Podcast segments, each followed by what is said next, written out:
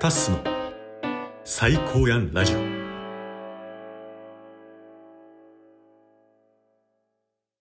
どうも、タスです。いろいろあって、時間に追われてます。12月30日。ね、今大阪いるんですよ。そう、3日間、28日、29日、そして30日。3日間大阪にいまして、今30日の15時53分。で、もうね、今実家の別の部屋みたいなところで収録をしてて、で、あと20分後ぐらいには家を出て、相方のね、チケットボンバーズというラジオ番組をやってる相方のケースと、ラジオ収録をしに行って、そのまま夜、関東へ帰ると。ね、そういう予定になっております。はい。まあそんな中でね、限られた時間ではあるんですが、今収録をしないと、教文が出せないと。追い詰められてた。ね、っていうのもあったので、今日収録をさせてもらい、そして31日分に関しては、明日の朝かな明日の朝に収録をして、夕方に出るかなと思います。はい。今回が99本目ですね。99本目。はい。行って、やって参りましょう。はい。で、今日もお便り会になります。はい。お便りもね、かなり多くのお便りいただいてまして、ありがとうございます。うん。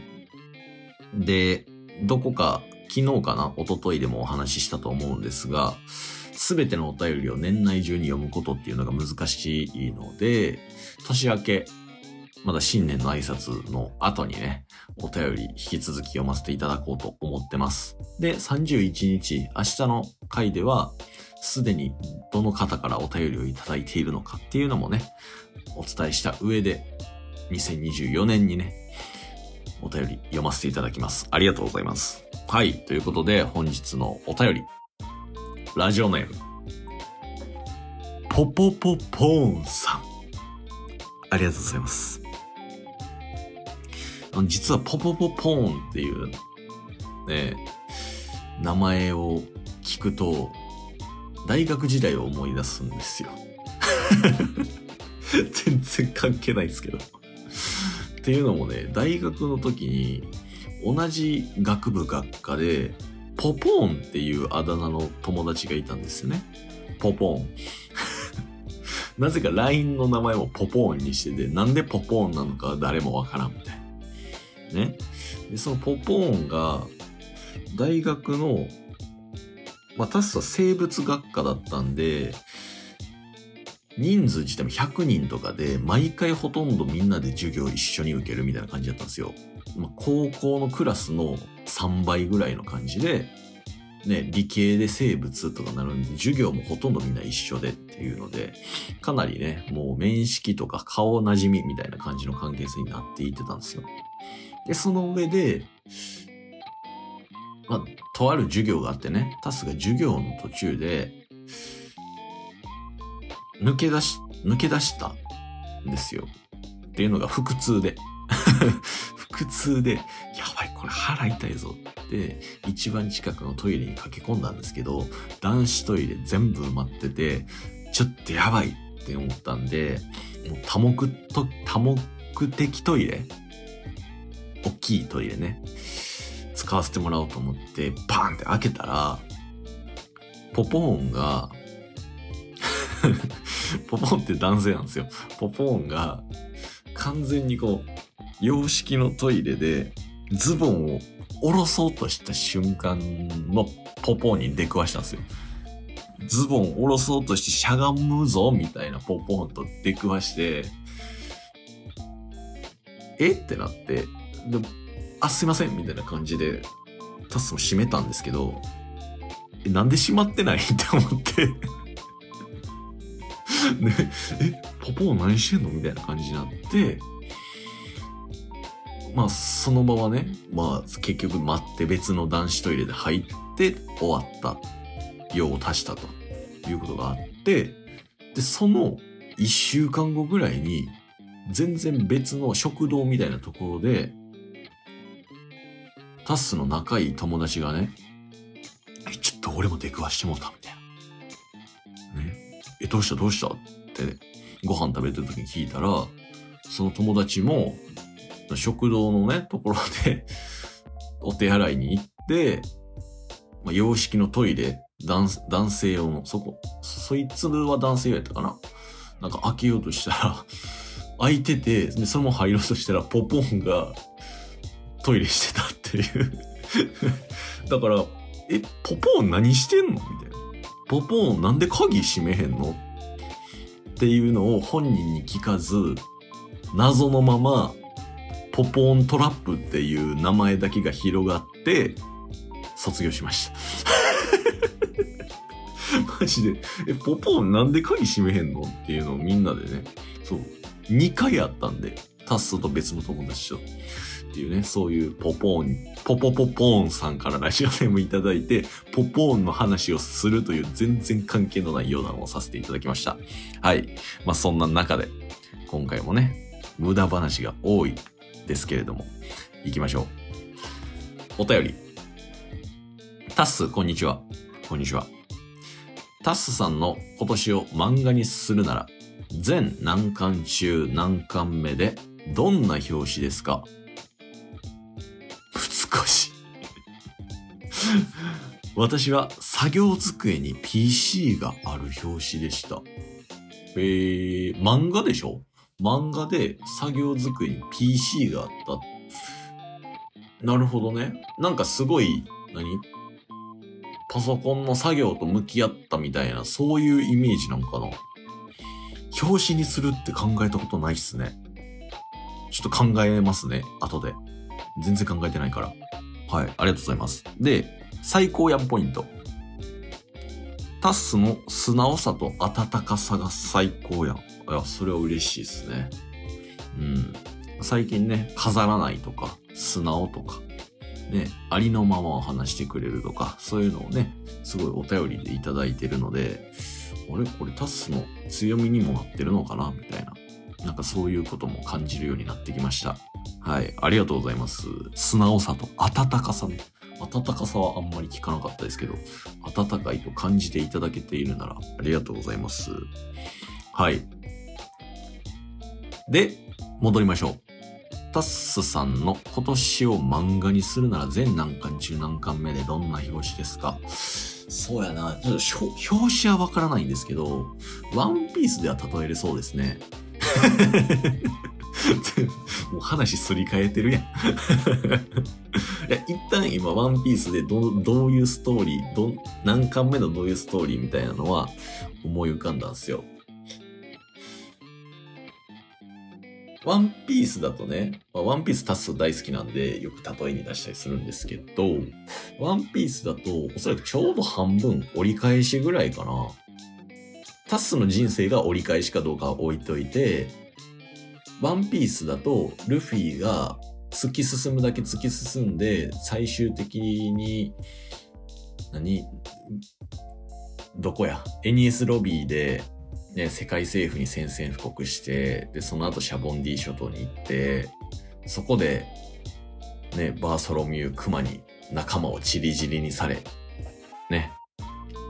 で、その後、ルフィが兄貴エースを助けに行くみたいなことあったと思うんですよ。うん。で、エース助けに行こうとしたけど、白ひげ海賊団 VS 世界政府のね、戦いの中でエースが死んじゃう。そこで最愛の兄弟を失う。何も見えない。ね。すべてを失ってしまった。みたいな感じやったんですけど、ジンベエがね、すごい、お前に残っているものは何じゃ？ね、名シーンでしたよね。仲間がいるよ。ね、そこでチリジリになってから全然会えてない仲間に会いたくなるみたいな。ね、そうこから2年間、ルフィとか麦わら海賊団はそれぞれ別の場所で2年間修行をすると。ね、そっから再会するみたいなストーリーがあったと思うんですよ。それが本当に物語の折り返しぐらいやったと思うんですよね。まあ、まだ完結してないんでどうなるかわからないですけど。うんうん。そう。で、ルフィの、一回ね、こう、バキッと心が折れてしまった中で、仲間がいるっていうのに、ね、気づいて、もう一回頑張るぞってなって2年間修行する。その2年間修行する前のルフィって感じですかね。例え、難しいな。うん。まあだからルフィに関しては、いろいろとね、こう、突っ走るだけ突っ走ってきたけど、壁にぶち当たって、まあ兄弟、エース、ね、兄貴を失ってしまった。何も見えなくなった。そこでようやく自分自身と向き合って、今の自分に残ってるものは何だ？みたいなところで、仲間がいる。仲間のために頑張ろう。こっから修行するぞ。強くなるぞ。みたいな感じで動き出したと思うんですけど、タスもまさにそんな感じな状況だと思います。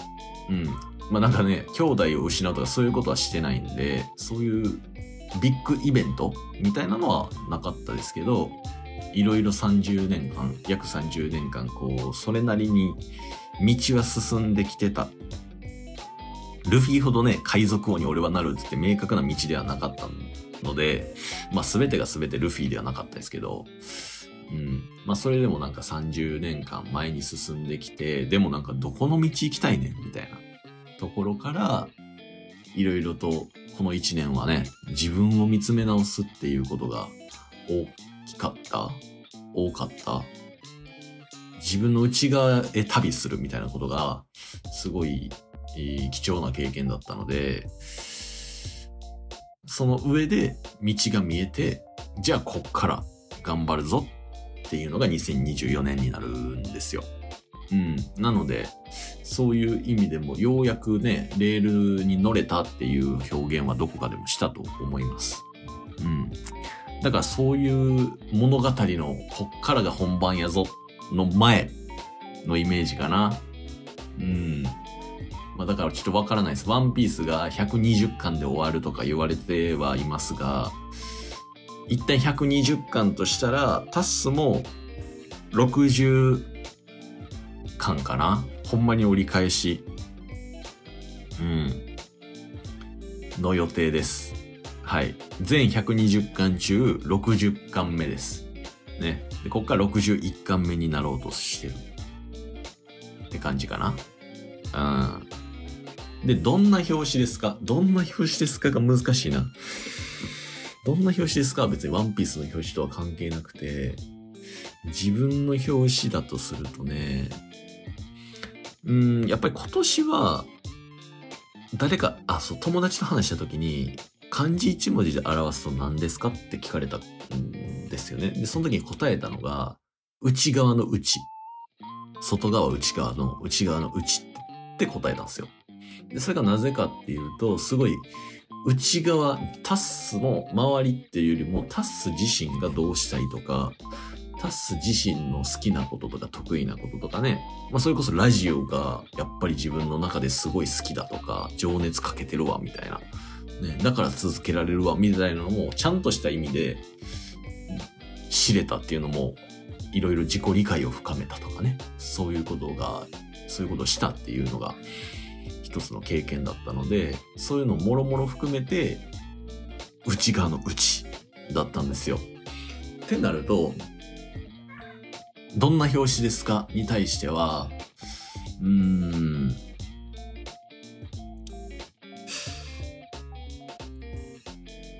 パッと出てきたのは、あぐらをかいて、瞑想してるあぐらかいて、目つぶって、瞑想してます。